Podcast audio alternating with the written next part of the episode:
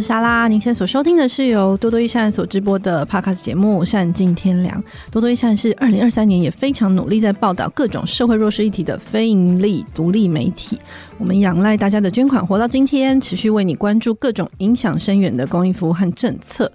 那上一次呢，我们有一期节目已经爆榜了去年的十大热门节目。嗯，今天呢，要来跟我们的两个多多的伙伴继续一起爆榜二零二三年的十大热门报道。那欢迎多多的记者玉婷，Hello，我是玉婷，还有主编小花，大家好，我是小花。嗯，因为二零二三年呢，就是竟然已经过了。就是不可思议，对。然后其实我们二零二三年产出了非常多的报道，然后这一次其实看那个今年的报榜，其实还是有一些神奇的地方啦。嗯，对。所以好，我们今天有特别请到报榜天使，嗯，就是我们的小花，身兼多职，没错。请小花开始帮我们从，我们现在应该从第十名开始吧？当然，Number Ten，第十名呢是由。叶静伦，谁？莎拉所写的这一篇关于土耳其赈灾的评论，叫做《土耳其赈灾争议：节制的爱心与耐心是旁观者的第一课》。嗯。其实土耳其赈灾争议这边哦，这篇有很多的意外。我觉得它有两个意外点，就是第一个意外是它居然突破了同温层，连我公公都传讯息给我说：“哎、欸，我今天在联合报上看到这一篇，因为联合报有转载我们这篇。”然后不知道新奇的资讯是说他突破同温层，还是公公处在你的同温层之外？哎啊，后后面这个应该是蛮可以想象的，对，他完全是一个同温层之外的，毕竟他已经是个七十岁的七十几岁的老人家。嗯嗯。嗯，对，但是他居然还是就是他看到了我的名字这样子，然后我觉得非常的震惊。然后另外的震惊是这一篇竟然入围了，就是去年二零二三年的卓越新闻奖这样。嗯嗯，那我觉得这一切的震惊都在于，其实这些东西是我们在公益界或者是国际发展的领域，其实真的是讲到烂的东西，讨论很久。然后我这篇其实说真的，我真的也没有经过什么好像事前缜密的思考或者是什么，我就是因为那一阵子是那个台湾。人在土耳其开的某个就是一个中心，然后引起蛮大的争议嘛。那时候土耳其赈灾的时候，大家在捐款，嗯，然后我就看到很多的讨论，然后有一天晚上我就按捺不住，觉得很气，所以我 就晚上我就开始写东西。然后一开始我原本只是想要写一篇自己的贴文，就是发在我的脸个人脸上，可是我后来发现不行，这很多东西我现在有讲了很多数据或者什么都需要证据，就是都需要凭据啦，嗯，所以我就需要一些引用或什么的。最后它就慢慢的被梳理成一篇文章，然后写到早上四点。那你很气的点是什么？因为我很气的点就是，怎么过了这么多年，就是台湾是一个多灾多难的岛，所以我们经历过大大小小的风浪，就是大大小小的灾难、赈灾或者是台风，然后还有等等。嗯、可是我们对于灾难、跟对于捐款的，以及对于所谓行善助人这件事情的观点，这个讨论好像一直都没有推进。嗯，对。所以在这一篇其实有讲到，就是关于我们在巨大的灾难，尤其是一个就是身为一个旁观者，我们有一些身为旁观者的义务，就是需要学习。怎么面对这些痛苦？这样子，应该说学习面对无力感。那当然，这个无力感，我觉得有很多待讨论。比如说，它可能是媒体的推波助澜，每天在重复同样的故事跟照片，然后可怕的画面。那另外一个是，我觉得确实就是分辨自己的无力感跟分辨对方真正的需求是一件需要学习的事情。这样子，嗯嗯，意思就是说，当我们有无力感，需要去解决这个无力感的时候，并不等于要去想象对方的需求，然后可能对大量捐款或者是。是加诸你的爱心，嗯、是是是。对，那其实我觉得台湾人是真的非常有爱心跟善意的啦，我认同，完全不用否认。因为其实你看过去国际上很多大型的灾难，包括日本的地震，对，然后还有像是尼泊尔等等，我们一直都是捐了非常多钱，而且是瞬间哦、喔，嗯，就是、一股脑会有大量的捐款想要涌进某个地方。我觉得那某部分是因为我们的媒体过度发达，我们不太知道怎么处理自己的无力感，所以我们真的很想要做一点事情。那但是其实关于善款的追踪，我觉得其实是这一篇没有办法处理的另外一个议题，就在这边呼吁大家可以捐款给我们，就是让我们可以做这个长期的追踪。因为我个人其实真的，你要看台湾过去的这些很多的善款，其实现在很多都还结余的，大概上亿都有，嗯、不知道怎么使用，是碍于法规而无法动用的正在的捐款这样子。嗯、那其实里面还有很多议题，但总之我觉得这一篇可以透过这个突破同温层的效应，能够被扩散出去，我觉得还是一件蛮好的事情，这样子。嗯，那接下来我们要看到第九名是一个 Q&A 级。Number nine. 性骚扰调查怎么进行？两人不同公司怎么办？十个友善职场的必备提问。对。我觉得这篇可以上榜很开心诶，因为就是这篇的话，它是在去年中，就是台湾有很大规模的 Me Too 运动，然后那时候有很多人在社群媒体上面分享自己的故事，嗯，所以一开始那时候我们好像在想我们可以做什么，嗯，然后加上那个时候刚好也有很多的企业或者是组织也在思考说怎么去建立一个比较友善的环境，就是遇到这样的事情可以怎么做，嗯，然后所以在这之前是有写另外一篇报道。然后先去访问有几位愿意分享，然后在这事件当中有被就是他的职场好好承接的人，然后就分享他们被接住的好的经验。嗯，然后所以后来就是有认识一位受访者，就是一位性平讲师秀仪。嗯，然后就是采访的时候，他也是分享了很多在职场的性骚扰里面，员工可以替自己做事情。然后我自己印象很深刻的是，就算有一些机制好像听起来是很难建立的，可是就算当下当事人他可能会因为心情上没办法主动说哦，我可能要去做一些诉讼还是什么，可是这个时候职场或是管理层或是你是他的同事，还是有一些事情是可以做的。嗯嗯。嗯嗯嗯，然后所以我觉得这个工具包就是非常的有用，因为就是在。回顾这篇的时候，我还是就是需要很多，就是已经有被列出来说我可以怎么做，然后他就会想说，嗯、哦，好，那我可以照上面的做。不然有一些细节，法律上的细节，我觉得好像还是很难理解。对啊，其实我这篇跟玉婷一起访问啦，然后秀仪其实是我们的理事，嗯、对，然后她秀仪其实在这波 Me Too 中，就是应该是大概讲了上千遍的 这相关的这些知识。那秀仪其实过去是在妇女新知啊，但我想她在妇女新知的时候都没有这么被。大量密集的，一直不断的询问说这件事该怎么做。那我觉得台湾有这个机会。就是爆发出 Me Too 运动，我想对我们来说是还有蛮重大的意义的。嗯，然后我我自己在这个访问中，真的就是有一种受到重磅冲击的感觉。怎么说？就是即使自己是女性，好像或者是我们在做这个媒体，然后在关注这些议题，然后以为自己好像很关注这些所谓的性平的权益。嗯，可是对于实际的操作，其实真的还是有非常多不理解的地方。嗯，对。然后其实我觉得我们光要分清楚什么性功法、性平法、性骚法这。性平三法真的就已经用掉我真的大概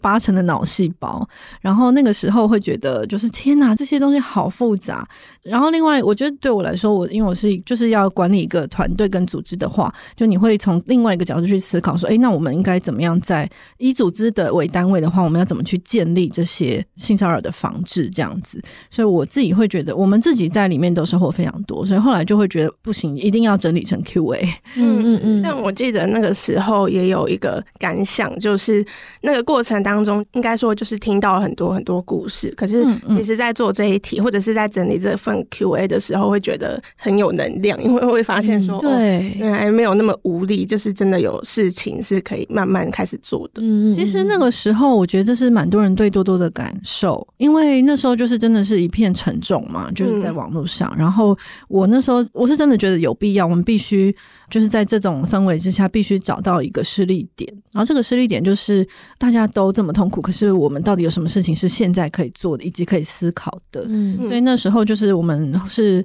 算是第一个，就是很积极的想要从正面的角度去思考，那一个好的做法是什么？或者是我们寻找有正向经验的受访者。嗯，所以之后后来因为有几个就是有正向经验的受访者回应了我们的寻找的这个寻人启事，对，然后我其实跟其中。的一两个，就是跟玉婷一起有聊过，我觉得在他们身上会看到一些希望，嗯，就是哦，原来这个是所谓好的对待，然后原来这个是比较好适当的处理，那这些东西都是我觉得在那一片低迷的气氛中，如果我们不去起身去做这件事情，可能是不会了解的，嗯。嗯。那这边也想要补充，就是有一个读者他回馈我们关于自己在 Me Too 的这个过程当中，他的创伤经验有被引发，然后也陷入了焦虑跟忧郁的状态好一阵子。那在这个过程当中呢，他阅读了多多关于性暴力啊、心理健康相关的文章，就有感受到实质的支持，然后调整了自己的身心状况，他很希望多多可以继续活着，然后为更多各种原因无法发生的人事物诉说他们的故事。是。那在这边呢，也想要同步推荐我们另一篇有整理一个心理咨商师的。关于如果你身边有人碰到这个性暴力或者是性骚扰事件的时候，嗯、你身为旁人或是一个重要他人，可能可以做哪些事情？嗯、那我自己也被这篇有得到能量，是因为我身边的那事件的时候，我也有很多朋友开始分享他们自己的经验。嗯，那在分享的过程当中，也因为这一篇，就是比较知道自己身为一个旁人，或者是在听别人说这些故事的时候，可以是什么样的姿态啊，或者是什么样的。存在这样子，嗯，很有帮助。我觉得这个跟刚刚第十名这个土耳其正在这个在讲的有点相似，就是我们都是在想办法处理自己的无力感，嗯，然后他可能会有一些比较适当或是对双方都有益的方式。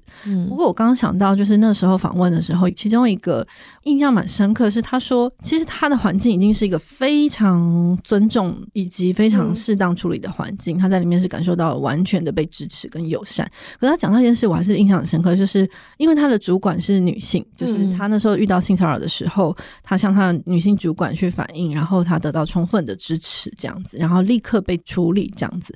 可是我问他说：“那如果因为他除了那个大主管，中间还有一个中层的男性主管，嗯，然后我就说，那如果今天是跟这个男性主管说，你有办法清楚的表达吗？”他就是想了一下，他就说他觉得他没有办法，嗯，就是，然后我就觉得印象深刻，就是即使在他们这整个团队跟这整个环境里面，都是一个已经非常友善，然后时时在自我提醒说我们要重视这件事情，然后开放的环境。可是当我们在面对异性的时候，你还是会去有很多自己的担心，然后会有自己的想象，啊嗯、然后你会觉得自己被怎么看待，嗯、所以我会觉得这件事真的很不容易。对，他真的感觉就是还有很漫长的路，非常认同。然后接下来是我们的第八名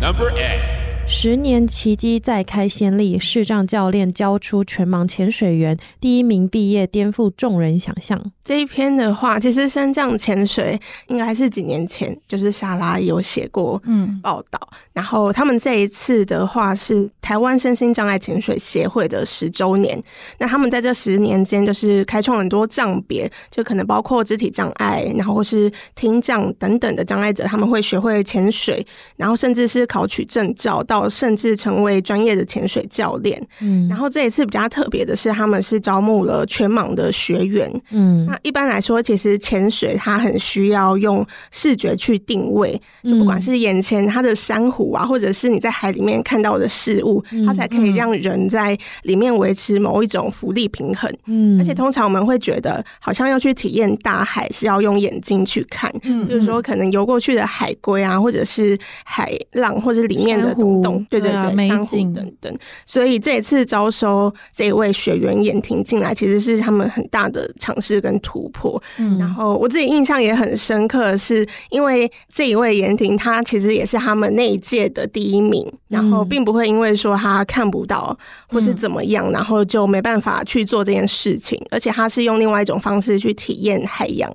我记得那时候，他说他觉得很像在读小说一样，然后他可以去感受他的水流流过身体或是皮肤的温度。或者是光照，因为就算看不到，它还是会有一点点微弱，可以感受到光。嗯，所以它这个落差或者是色彩的深浅也都不一样。然后这些也都是他可以去体验这个大海的方式。嗯嗯，我真的觉得他提醒了我一件非常重要的事，因为我是一个热爱大海的女子。嗯，然后可是我真的从来几乎没有想象过视觉以外认识大海的方式。嗯，当然可能触觉是有，但就是很少数。如果你真的可以下海去这样，因为我自己并没有在做潜水这件事情。可是因为那他后来有上节目嘛，对，对，我们有一集节目是在访问他，然后他有讲到他是怎么样去认识这个海洋，包括温度。嗯，尤其温度是一个蛮大的变化，这样子，嗯，就是他可以可以从温度知道深度。对，然后还有各种的，就是触感，然后还有各种的，就是声音，嗯，对，甚至是风，就是微风、海面的风，以及不同的风，然后知道自己在哪里。我觉得这一切都非常神奇，然后这一切都带给我很大的启发，就会让我很想要去体验看看。嗯，而且像严婷她自己，她也不是一开始就很明确知道说，哦，我非常想潜水，她就是一种尝试，嗯、然后在尝试的过程当中，去慢慢感受到自己可以体验的事情。嗯嗯，我觉得这很珍贵，因为在这之前，他可能没有任何机会可以做这些事情。对啊，妍婷本身是一个潜水知识包，真的，因为我们那天在跟他节目前在蕊的时候，然后在聊的时候，他就可以源源不绝的告诉你各种的，就是海洋的知识，我觉得非常惊艳。嗯嗯嗯。接下来呢，第七名是 Number Seven，林嘉莹，三十三岁便与癌共存，我发现及早聊生死才可能善终。嗯，这一集是就是我们之前有做过一个年轻癌友的一集节目，没错。那个时候是因为佳颖其实也就是我学妹，然后她因为就是非常年轻的时候就癌症末期这样子。嗯、那因为癌症这件事情，其实我在我们很多的想象都是跟可能高龄长辈等等的，就是放在一起。嗯，那我觉得这不只是因为年轻人的癌症的比率可能比较低，而是因为我觉得这个诉说跟这个想象，其实过去其实是被蛮受限。的，那我觉得我透过嘉莹就是五中啦，他在节目上名字。那我觉得我透过五中，就其实就是认识了，当我们在人生的一个我们想象中的所谓的高峰的阶段，然后要跟癌症共存的时候，他其实在生活一个各个层面，以及他会发生什么事，以及一个这样的年轻人他会怎么去思考未来。那我觉得，因为后来嘉莹就是在二零二三年的五月中就过世了，这样子，嗯、就他奋战到最后一刻。而我觉得这个奋战，它彻底的教会我们所有的朋友，嗯，怎么样去面对死亡的一种全新的态度，这样子。嗯嗯，对。那我觉得这个过程，因为我们在他最后一段时间，就基本上就是会轮流陪病这样子。我自己那时候有上有跟武中在节目中聊天，然后我那时候觉得最印象深刻的一件事情是武中提到说，当医生告诉他说，因为这个生病的关系，他的生命是一个看得见的有限时间就会结束。但是在这段时间，他还是想好好的活着嘛，嗯，或者是好好的迎接即将可能到来的死亡，但是没有地方去，嗯，就是我觉得这件事情虽然可能有想过，但是真真实实的听到他的经验的时候，会觉得非常的冲击。就是我们没有一个好的地方，比方说租屋处，或是家里，或者是任何的旅馆，或者是什么都没有一个地方可以让我们去做这件事情，嗯，因为没有人想租房子给可能会死亡的人。或者是旅馆也不可能让你在那边做这件事情，嗯嗯，但就会想说，竟然知道有这个时间，如果可以事前就替自己安排一些什么，嗯嗯，就可能没办法决定自己怎么生，可是会想要决定自己怎么走最后一趟路。嗯，所以他就有提到说，他想要有一个善终度假村的一个想法，这样子。接下来呢，第六名是 Number Six。有钱也买不到的付出，时间银行让你我互助服务交换，不只为了老后。嗯，时间银行其实是去年，其实是它是一集节目啦。然后就是在一个意外的研讨会之后呢，接触到现在台湾社区就是在做时间银行的一些案例这样子。然后他其实在讲的就是，我觉得是一个很棒的，就是人和人之间回到一个最原本的，就是所谓的以物易物这件事情。就是他在讲的是一个主流货币的运作规则之外的一个算是服务的交换机制这样子，嗯、然后就是像比如说父母可以透过时间银行，就是我我们现在付出某些事情，然后把这个时间存起来，然后这个时间以后可以去交换其他人为你做其他事情这样子。嗯，那这个就是理想上，如果他能够在一个社区里面就是互助互惠，然后正向的开始施行的话，它其实可以很大程度的去强化一个人际的网络跟支持这样子。然后这是一个我非常喜欢的概念。那它其实也是源自于就是七零年代的日本这样子，那个时候是因为女性在婚后其实常常会需要持续工作啊，然后长期要为家务劳动付出。嗯、那我觉得时间银行是有一个很重大的意义，是它肯认了这些货币没有办法定义的劳动，嗯，对，然后让这些都有了价值，这样这是觉得非常喜欢的一篇。嗯，我觉得家务劳动是有价的这件事情是可能我们很常在沟通的，可是它好像很难让原本不认同或是不理解这件事情的人理解它为什么有价。嗯、那我觉得时间银行它是一个很具体的，好像是例子，或者是把它转成成一种易懂的货币概念，或者是交换的概念，对，就会觉得是比较好懂的切入点，这样、嗯、就是觉得有趣的地方。我记得那一集节目有一个蛮有趣的地方是。就是你可以看到，因为他有在比较各国对于时间，就是货币的这个拿捏跟衡量，嗯、然后就可以看到，就是像台湾，我们时间最小单位，就是因为它会变成货币嘛，时间的货币，嗯、所以我们的最小单位可能就是半小时或者十五分钟。可是，在香港可能就会精细到一分钟、两分钟，就是五分钟这样子。就是可以看到每个地区的国情，就是或者社区对于时间的看待，我觉得蛮有趣。对于时间的那个粗细度不一样。对对对，没错。这个在我们组织里面也有哎、欸。就是大纲式人生跟 分秒必争，对对，锱铢必较的人生。就是我们每个人记录工作时间的话，像我自己最最小的单位已经是零点五小时，然后看六小时，零点五小时好像很精细耶，很细吗？对啊，但是我尽量不要用到那零点五小时。哦，对，然后像休会，我看过休会的是到分钟啊，而且还有小数点二位，他会 把分钟换算成小时，然后取到小数点第二位，对，非常的精确，这样子 很有趣。然后进入到前百分之五十，没错。Number five. 第五名呢是回部落，我是谁？为什么要融入？原住民是一种身份还是认同？专访都原青年赖伟立。那这一篇是由我们现在已经去德国交换学生的伙伴周佳瑶写的。那这个好像源自于他自己本来要写的一个田野调查。嗯，那他访问了赖伟立，是一个回到原乡生活的都市原住民。然后他在那个回去的过程当中，有非常多的挣扎，或者是自我认同的重新建构，或是跟原乡关系的重新建立。就是比方说，他一开始回去的时候找不到自己的定位，嗯、他到底是一个这里到底是他的故乡还是异乡，类似这样子。嗯然后我觉得整篇文章很好看的点是，他很细致，就是他很细致的去呈现伟立在过程当中的一些我们看似好像发生在生活缝隙的一些挣扎或者是犹豫这样子。然后我觉得那是我觉得最好看的地方，觉得非常的人性化，然后贴近生活。嗯、对，我觉得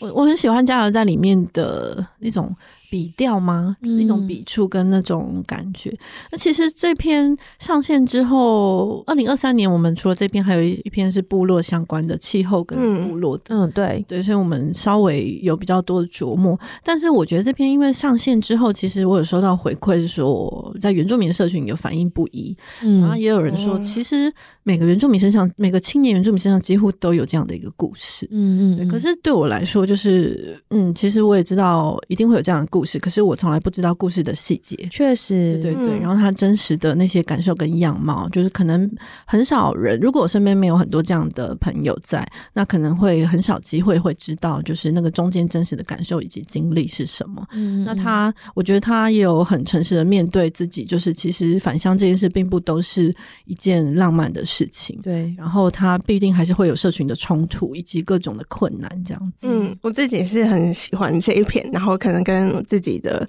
身份有关系，嗯，然后你是什么身份？嗯，我是妈妈那边是阿美族，但就是我从小也是在台北长大，然后跟部落关系其实就是非常的。细 就是只有可能小学有回去过，嗯、可是又因为在都市里面有这个身份，然后所以会遇到各种指示，就会觉得你应该要是怎么样的人。嗯、然后我也会觉得说这一篇它里面最后有一个小标，我自己很喜欢，因为它的结论并不是说我只要努力我就可以融入部落，而是它是说所谓的认同，它不是唯一的单选题，嗯，不是你只是其中一个身份，而是你要在身份里面找到就是真正你自。自己是什么样子，然后去从里面获得自由嘛？嗯、就是不要再花很多时间，然后去很苦恼，是说我到底是生活在都市里面，还是我应该是那个部落里面的人？嗯、可是应该不只是这样子而已。嗯嗯，嗯而且就是最重要的是，他其实并没有要求任何人去，好像一定要选边站或者选择一个身份这样子。嗯、没错。那第四名呢？感觉跟身份也有点关联。Number four。不跑不行，失联移工人数翻倍，监院三百页调查列台湾十大根源。现在是不是觉得我们那个标题弄得很难念？但是平常怎么没有发现？对啊，要朗读出来才知道。哦、真的，嗯，对。然后这一篇的话，它就是监察院去年公布的一份很厚的调查报告，没错。然后就是调查为什么移工会失联，因为这件事情其实也已经讨论非常久。然后我觉得这个报告很棒的是，他有找到非常多的移工本人，就是失联移工本人，嗯、然后跟学者、跟 NGO、跟工作者、嗯、政府人员，然后还有台湾还有越南的中介业者访谈。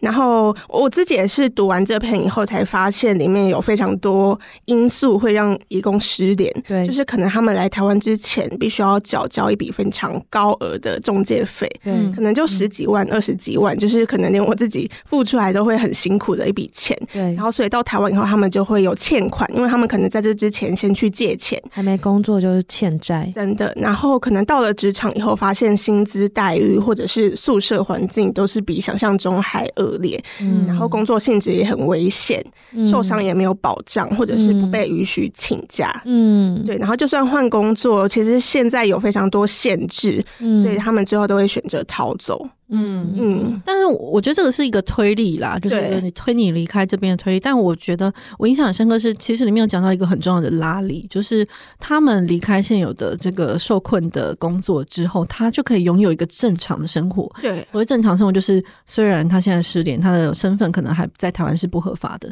可是他可以进入自己的社群，他可以拥有家庭。嗯、尤其就是来台湾工作很多义工，他们正值大概二三十岁的这个人生年华，可、嗯、能是追求一个家庭建立的一个阶段，那他们在这里可以交朋友，就是你离开之后，你可以进入社群，然后交朋友，然后并且还债，因为他真的就是可以有赚更多的钱，对，然后对，然后甚至可以成家生小孩，然后在这边有自己的家，但是一切虽然是没有办法浮上台面的，就是没有办法合法的。那我觉得为什么？我觉得一定是一个某种错误的制度，就是不良的设计，嗯，让这一切导致这么荒谬这样子。对，因为里面也有写到说，其实。离开之后很好找工作，因为台湾缺工非常的严重，是那有很多。就是黑工很好找到工作啦，这件事情让我很讶异。其实很好找到工作，是我之前在是跟我们的大甲青农在聊天，那因为他们就是农事，就是常常需要大量的劳工嘛。但是那个可能是农忙期会突然需要，要不是一个稳定长期的。但是它的重点是，其实台湾人根本没有人要做，没错，根本找不到台湾人。所以真的不要再说，就是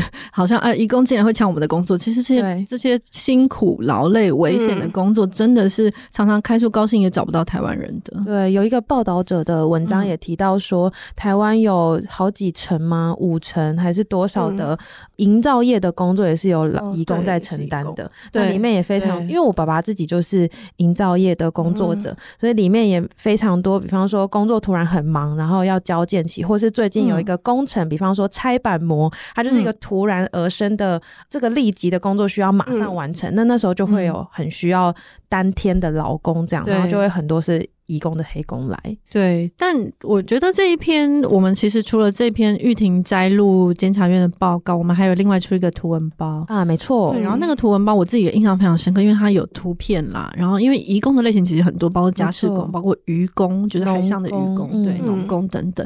那我觉得监察院报告，我觉得在这边很想分享一下，就是其实哎、欸，我不知道你们以前对监察院的认识是什么。很生硬，嗯，我觉得他不知道在哪里，就是就是他是谁，真的只有在公民课背五院的时候会背到，就是应该是很小的时候吧。对对，就是我我我当记者之前，我真的觉得监察院没有存在感，因为我不知道这这一院在干嘛。可是其实我们真的做媒体之后，我发现天呐，监察院其实真的有很多监委是认真在做很全面的全盘的调查，而且那个调查是很实在的，就是他他不是很浮夸或者什么，他就是真的走。入一个很实在的田野，而且我觉得一个最重要的事情，他为什么他能够调出所有我们就是再认真的记者都调不到的东西啊？对，因为他们有这个权利，可以跟行政单位要很多的资料，他们也有权利去追问这个当事人。对对，所以这就是为什么他们可以里面真的有很多失联的义工可以在里面发声。你你去看我们那个图包跟玉婷的这一篇，你就会发现里面有很多就是他们讲出来的心声，真的是血淋淋。对，那我另外一个体会是我以前就是几年前我在做儿少的议题。然后那时候在追踪南投一间就是虐待儿少的一间机构。那那个时候我访出来的，因为我访问了里面一个曾经被受虐的少年，我访出来的东西已经非常让人震惊了。嗯，那后来因为报道出现之后。监察院介入调查，全面性的调查。嗯，后来我看到监察院出来报，我真的是太冲击了，因为他访问出来的。比我追问到的还可怕，大概十倍左右。嗯、他就会去问到很多的细节，然后其他很多不同的孩子都会说，就是他们的生父也会拿他们头去撞墙，这种，嗯、就是这种画面。然后我就想说，天哪，这个真的是我们有很多东西是监察院很努力在 整理跟调查，可是，一般民众平常没事不会去看监察院嘛，对不对？嗯，对。所以我我觉得我们其实这几年都有一些很红的文章，其实真的就只是我们摘录整理监察院的报告。可是我觉得这个算是一个科普化。这个传递的过程其实还是蛮重要的。不过我也要说一下，就是这个功夫其实也非常的不容易。没错，就是除了要读懂之外，那里面有非常多的数据，可能都要经过再次的查核，然后也要想说要怎么转译这里面的内容，让大家是好懂的。对，因为其实里面，因为它就是监察院报告嘛，里面很很多专有名词，嗯，然后也有很多情境脉络是在，如果你要做报道呈现的话，你是需要补上这些脉络的。嗯嗯嗯。接下来呢，进入到前三名，呃、对，Top Three。Number three，首先第三名是特殊的人容易被欺负，我想变正常，失去自我的过动儿与焦虑爸妈们。哎、欸，这个二三名是不是可以一起？对。Number two，然后第二名是这一篇的下篇，如果时间重来，我不会听老师的话，失去自我的过动儿与焦虑爸妈们下集。嗯，蛮讶异他在第二三名的，因为他是十月嘛，十刚好是他是非常年底的时候，起跑点比较熟，对。对。可是他是年底的时候出，但是他流量点阅的累积居然超过很多从年初就开始累积到现在的 的文章，我真的觉得非常吃惊，嗯，天生丽质，也有引出很多回馈，对，老师或者是父母的回馈，对，嗯。然后我觉得，因为多多是前年的时候，小花有三篇也是谈 ADHD 的专题，嗯、然后这两篇它不是算是报道，而是专访，然后是有访了三个，它不一定是被确诊为过动，说现在这两篇嘛，对不对？对，现在这两篇，嗯。他不一定被确诊为过动，可是他在他的成长的历程当中，都会被不管是爸妈还是被老师指称你是不是有过动症，嗯、是不是有问题。嗯、然后在这两篇当中，就是第一篇上一篇的话是讲说有分享这三个孩子的历程，嗯，有的是小朋友，然后有的已经是大孩子了。嗯、然后下篇的话是在讨论说怎么样的对待是好的，嗯嗯。然后我自己对这两篇。在写的过程当中，或是访问的过程当中，其实印象很深刻，尤其是里面有一个受访者是乐乐。那乐乐他从幼儿园开始就是被指称为过动，嗯，然后他可能有我们认为他身上有过动的各种特质，可是他其实从来没有被确诊过，嗯。嗯，然后可是在这个过程当中，不管是就可能他的家庭在照顾上面有遇到一些困难，或者是老师在教学的时候有遇到一些挑战，嗯，然后乐乐其实他原本是一个对很多事情都很有兴趣的人，但是慢慢我记得那时候受访的时候。非常印象深刻，他那时候讲说，他现在不太知道说他自己的兴趣跟想做的事情是什么。嗯嗯，其实这两篇的标题的那个 quote 都是乐乐的话吧？我记得，对，就是他觉得特殊的人是容易被欺负的，然后他很想变正常，然后或者是他有说，如果时间重来，他不会这么听老师的话。然后我自己觉得，其实乐乐的妈妈也非常的辛苦。对，这这三个孩子，就是我觉得他们年龄阶段非常不同。就是如果另外一个是阿 Q，是不是？对，阿 Q 好像是更小的小六，对，他是更小的孩子。然后我觉得乐乐处在一个青少年最敏感的阶段，嗯、然后他不断的在思考过去跟未来，嗯、就是他自己成长的经验，以及他因为成长的过程中不断的被标签嘛。就是，然后他的又又有很大的变化，然后妈妈家里的压力也很不小，这样子。然后妈妈本身其实也是，我觉得也是一个受苦的妈妈啦。嗯、对，就是因为她在育儿上面也承受很大的压力，她自己要求也看起来又很完美，自我要求很高。那我觉得这一切都会让一个这个阶段的孩子，他现在是高中了嘛？对，已经升高一了。对，那我觉得在这个阶段的孩子，就是他会有很多的，我觉得他有很多需要被处理的议题，就重新的思考这样子。嗯，那反而是第三个，就是我们看子纯，对，子纯就是这个是化名了，就是子纯他已经是现在是大学生，嗯，那我就会觉得说，你从大学生，然后再回看你过去，然后包括你身上曾经被标签的这个过程，那那个感觉又完全不一样。嗯，我觉得这三个不同的阶段是一个蛮重要的，当然他们是三个不同完全的独立的人这样子，可是你也看到就是在三个不同阶段，就外面的环境对他们的影响，我觉得其实蛮大的。嗯，而且我自己会认为说，他这两篇会不希望说让别人认为在批评谁，对，是可能每个角色都有自己的苦处，可是里面也是有一些我们可以在过程里面做到的对待。嗯嗯，因为像小花之前的那个专题在讲，其实是老师的一种无力感。对，对，就是孩子他可能在家庭里面，他或许他还没有没有人觉得有什么问题，可他进入一个社群之后，开始在班级秩序里面等等，让老师不知道怎么带班级。可是我觉得这一篇里面，我我也有一个很有印象深刻的是乐乐的妈妈，她她觉得她有一天她终于可以放下心里的大事，是他乐乐又在转学之后，然后他就问老师说：“那就是我是不是要带去看医生这样子？”然后老师的回应是。都可以啊，就是你去看医生或不看医生，我都会帮你，对，没有关系。嗯，那、嗯、我觉得这句话是一句非常，我觉得好像可以去想象，就是乐乐妈妈她得到什么样，嗯，就是很巨大的一个支持。嗯嗯嗯。那接下来呢是本年度最受欢迎 的文章榜首，对，榜首。Number one。从无家者、车床族、背包客到社区居民，我们都在这里相遇。专访香香澡堂。嗯，其实标题一集一集念出来，真的觉得我们标题好长啊。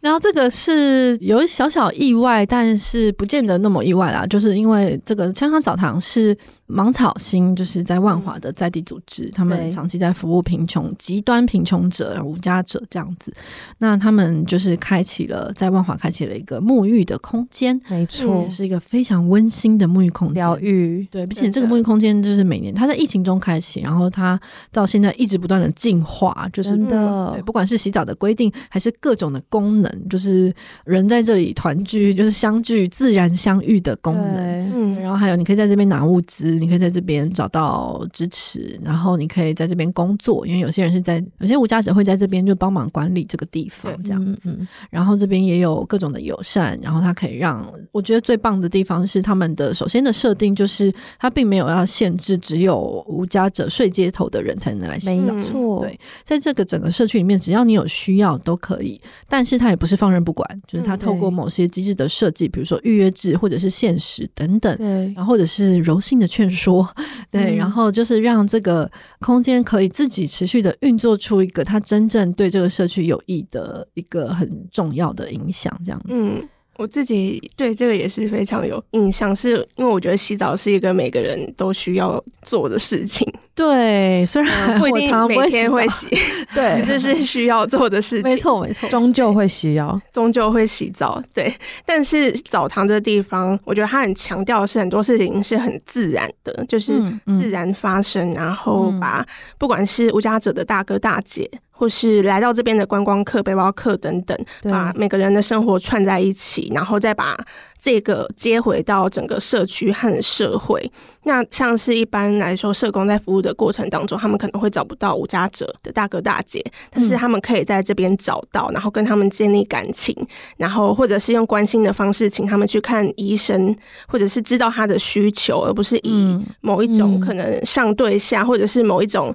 关系比较紧张的方式去做这些服务。嗯，我觉得是真的是在建立人跟人之间的关系。我觉得这是我觉得最厉害的地方。我觉得自然相遇这件事情真的是。是蛮关键的，就是你不是跟他要千辛万苦的约一个时间，让我去跟你会谈这样子，对啊，而是我就是想要在这里，就在我有办法遇到你的时候，然后知道你大概的状况这样。之前这个自然相遇在共融游戏场的时候也非常的印象深刻，嗯嗯、就是社工他们在辅导可能单亲家庭的时候，会需要安排就是小孩子跟自己的父母有一个会面的机会，嗯、但是以往的会面可能会在一个封闭的小空间，然后父母们可能就带水果。啊，礼物或是玩具，然后来这里，是寄养的孩子啊，对对对，寄养的孩子跟自己的原生亲生父母、原生家庭的亲生父母，对。但是这样子通常是一个比较僵化的现场，因为他没有一个热机，然后也没有一个疗愈的环境。但是有了共融游戏场之后，社工就可以把这个场合换到游戏场里面，那也会有其他的家庭一起来玩，它可能是一个开放的空间，像是一个快乐的时刻。对，然后就是一个真正的自然相遇，就是可以先从玩开始，然后父母也有机会看别的家庭怎么跟小孩互动，然后那时候我就会觉得，哎，其实这件事情就是它是可以发生的，就是自然的相遇，然后让事情有更好的进展是可以发生的，就觉得充满了希望，就是它是可以想办法让它看起来很自然的发生。对对对对对，对。哦，我们今年二零二三年的十大热文爆榜完了。可是，其实我自己个人就是在二零二三年，我们觉得还是有蛮多其他的投入啦。所以我也蛮好奇的，就不知道你们会不会除了这十大热文，其实我们去年出了应该有上百篇吗？对，绝对不止这十篇。嗯，所以有点好奇，就是你们除了这十篇，你们有自己个人觉得还是很想推荐的遗珠之憾吗？我的话，我应该会想推自立生活。嗯，对，自立生活专题，对，是一个专题，没错。然后其实这个专题它有三篇，然后是在去年三月的时候，就是刚过完年。嗯，然后它原本其实不是系列文，而是那时候有很多的事件刚好在那个时候发生，然后都是跟身心障碍者在谈怎么做自立生活这件事情有关。那其实多多其实在前年也因为做了很多 CRPD 的题目，嗯。身心障碍、身心障碍有关，嗯、然后这一次的话是强调在自立生活，然后也是因为那时候刚好有一场公听会，然后是在谈说现在身心障碍者做社区的自立生活服务有什么还不足的地方，然后就延伸到像里面还有第二篇谈到身心障碍者的个人助理，那这个角色它其实是落实障碍者在社区生活里面很重要的角色，但现在有很多的制度还不完善，然后跟大家其实对所谓的个人助理还有很多的陌生，然后那时候就是想要有一篇可以去说明，然后去找不同的个人助理来讲解这些事情。嗯嗯。然后第三篇的话，也是我印象最深的是那时候有一位御姐，她是重障者。他罹患肌肉萎缩症，然后他是独居，然后因为受疫情影响，就是他全身都没办法动弹，嗯，就是只要没有人协助，他二十四小时都会坐在他客厅的长椅上面，嗯，然后只是那个时候他的协助的人力协助的时数不足，所以他跟新北市政府有诉讼，然后打赢，嗯，然后后来就是有再去采访他，然后更了解他的状况，然后只是。到底他赢得判决之后，还有没有真的在食物上有补足他生活所需的食数，也是还要打一个很大问号。嗯嗯嗯。对，我觉得这个是台湾史上首次有，就是声音障碍者反过来告政府，然后为了争取人力协助，然后还告赢这样子。嗯、那但当然，不过确实就是告赢是一回事，然后接下来实务上到底能不能够获得实际的支持，看起来又是另外一回事。那但是当然，多多还是持续在追踪啦。但我自己会觉得，就是这整件事情里面，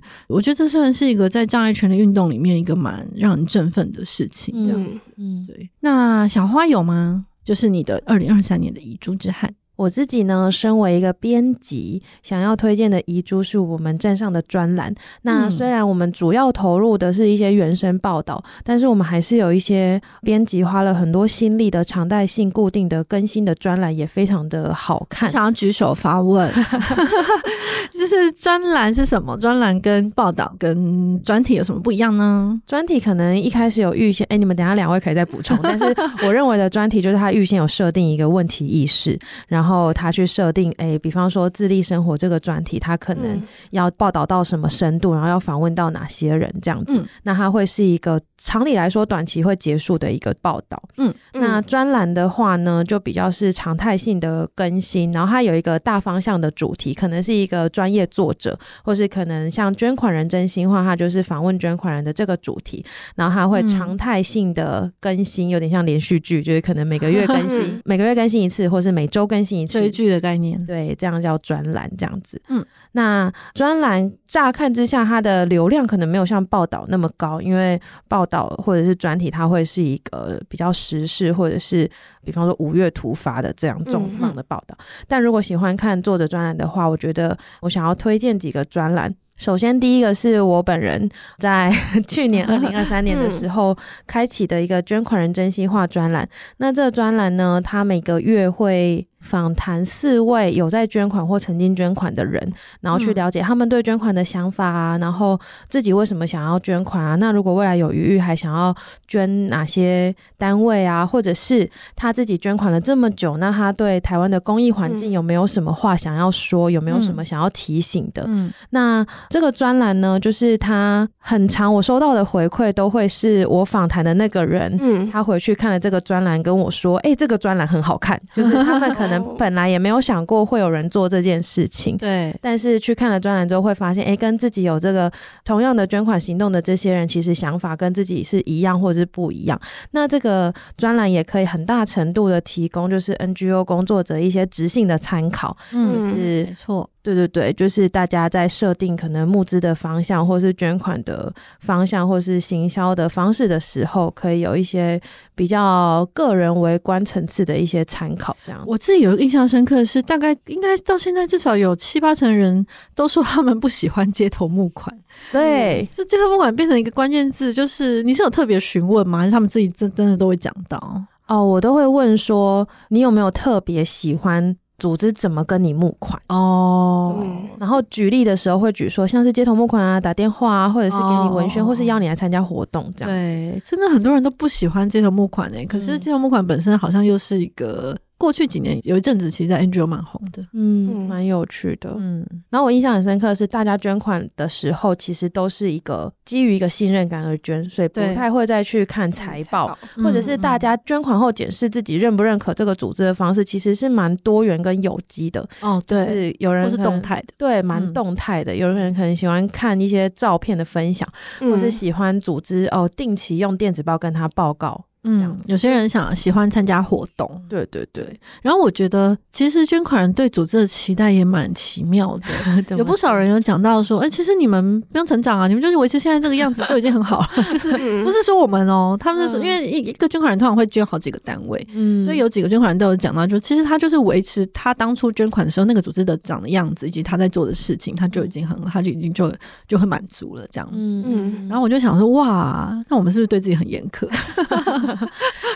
但是呢，嗯、呃，也就是给大家打个预防针啦，就是这个捐款人真心话进行到现在为期半年，它有一个我觉得自己必须要坦诚的限制，就是它是透过滚雪球找到受访者的，所以它可能有很大一部分的图像是我还没有收集到的，说不同的捐款人的图像，对，所以很欢迎大家就是自荐或推荐适合的受访者给我。我想要推荐别的捐款人，就是我很想要听听看那个慈济的捐款人，因为教方面的。其实我们做捐款真心话，也也是因为台湾捐款的能量真的很多。我刚刚说台湾人真的很很有爱心。对，台湾捐款是每年总捐款金额是超过七百亿到一千亿。对对对对，就是还不包括企业捐款。对对对，所以你可以想象，就是这个背后有很多的我们 很不同的、很多元的捐款人啦。那其实，如果以组织来看，就是吸金最多的当然就是慈济，它是全台第一名，就是捐款量最大。可是我觉得那个捐款跟像是 NGO 收到捐款的那个行为模式好像很不同，嗯，对，就会蛮好奇的。未来有机会继续。那其他专栏呢？还有像是我们一直很努力经营的经验者扩大机，或是修会写的创新不是空话，嗯，还有。李云的遗失名字的人，那在这边呢，我想要特别推荐的是王婉玉的专栏，可能乍听之下会充满问号，但是首先呢，我想推荐他是因为王婉玉他是一个时代力量的立委嘛，那一开始我们会更新他的专栏，主要是因为他的幕僚跟他的团队做了非常精实的研究跟分析，然后那些内容都非常的好看，然后他关注的议题像是弱势啊，或者是妇女啊、儿少都跟我们息息相关，所以我们就会整理他。的内容来看，那我自己私心想推荐的原因是我们整理这个专栏很大的一个协力伙伴就是于如，嗯，那因为立伟他在脸书上分享内容，他可能会有需要一些宣传的性质，或者是说明自己政绩的性质。那于如下了很大的功夫，就是比方说他会去设定一个最近王婉玉比较常谈的主题，也许是交通安全。嗯、那他会从好多好多好多篇，有一次他整理了十几篇的贴文，嗯、然后把它收束成一个符合当下那个主题需要的内容。嗯、我觉得这件事情非常的不容易，因为因为王婉玉他会试自己工作的节奏，比如说我今天开了一场公听会，在这场公听会里面我讲这个主题的是某个部分，对对对，然后下午他去参加一个记者会，然后接下来他又去拜会了某个人，对，他可能拜会去找林万亿讲话，对对 对，然后所以他就他会不同的行程，他会各发可能一篇贴文，然后里面讲一点点事情，对对对，然后于如的工作就是会需要统整这一个主题里面的可能十几篇贴文，对，然后把它组织起来，我觉得这件事情非常的不容易，然后很值得大家透过这个文章去感受这个功夫，还有从中去了解议题，因为我觉得他毕竟他是一个在一线接受民意的立委，嗯、所以他讲的话是蛮听得懂的。对，很同意。我自己也觉得，每次看专栏的时候，会觉得他是进入议题一个很好的敲门砖。对，然后很民生这样子。但是我觉得他的态度就是非常的重视主体发声啦。如果我今天在，确实，如果今天在讨论声音障碍者，他一定要问到声音障碍者本人或团体这样子。嗯、没错。然后我觉得这个就是认真的立委跟认真的编辑，都希望大家 能够看到。嗯嗯。那那你有遗珠吗？我有遗珠，我的遗珠就是去年底啦，呕心沥血的专题叫做《消失的穷人》。嗯，其实这个专题到现在还没有看完，嗯、还没有连载完，值得关注。对，在一月底之前，我们会把最后一篇，目前的最后一篇上线，这样子。那其实《消失的穷人》，我觉得因为它也是十二月底才开始上线的，所以它流量的累积还没有办法进榜。因为，为什么要帮他找理由？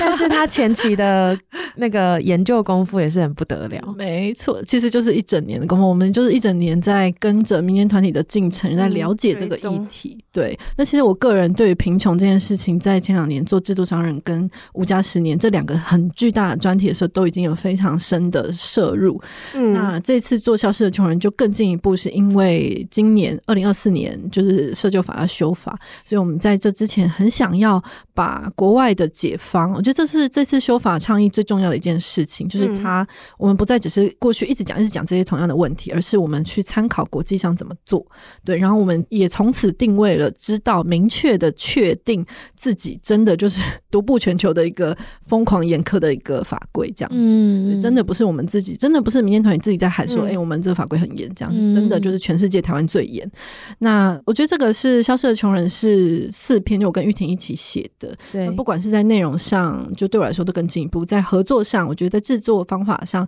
也是对我来说也是第一次尝试，就是跟。别人一起写一个专题，这样子，嗯嗯、过程中有很多跟玉婷一起的讨论，然后还有对于这个议题的理解，我觉得都有非常大的帮助。嗯，对，尤其尤其是我在看 paper 的时候，我每次看啊，这个儿少这部分是玉婷的，我可以不用看，我就跳过，就觉得非常开心。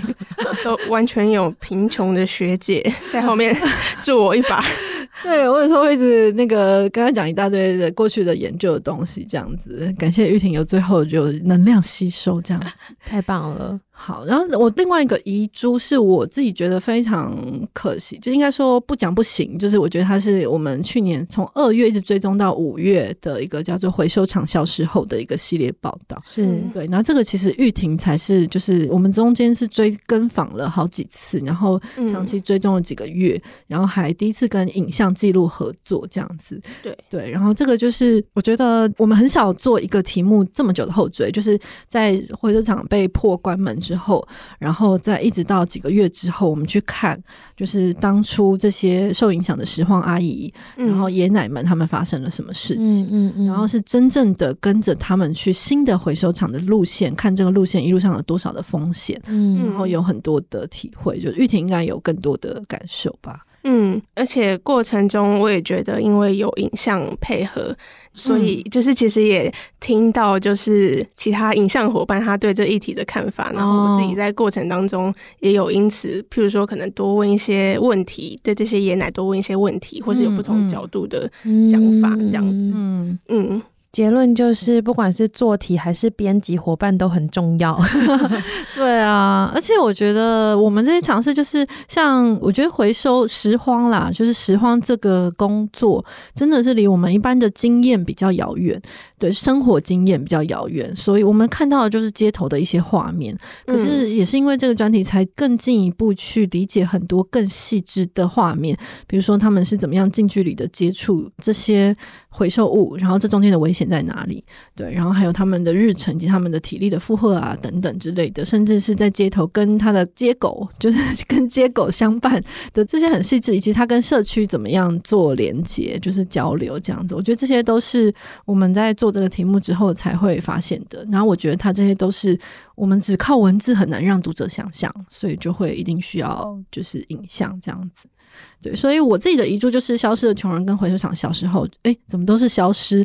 对，然后就是觉得很推荐大家可以去看。那我们二零二三年呢，其实大家就是刚刚的爆榜，然后加上我们刚刚推荐的遗嘱，我觉得重整下来，其实应该可以理解到我们二零二三年有很多。很不同多元主题的尝试，确实，真的就是从环境，然后到呃可能性暴力，然后到原住民，对，到原住民，到 ADHD 等等的，然后也有正向的，就是专访的报道，像香香澡堂。嗯，所以我觉得这个，我觉得我们二零二三年也算是某种程度来说，也算是再度拓宽了公益的边界啦。就是公益不只是我们想象的单薄的样貌，这样它可以有很多很多的讨论。嗯，所以就非常欢迎大家可以继续，就在二零二。四年锁定我们这样子，没错，对，好，那今天也谢谢两位伙伴，就是那个我们的主编担当跟记者担当，希望我们二零二四年也是可以继续，下一次可以在这边继续报精彩的榜，这样子，没错。那我们今天就到这边，我们下礼拜日再见，谢谢大家，拜拜，拜拜。拜拜。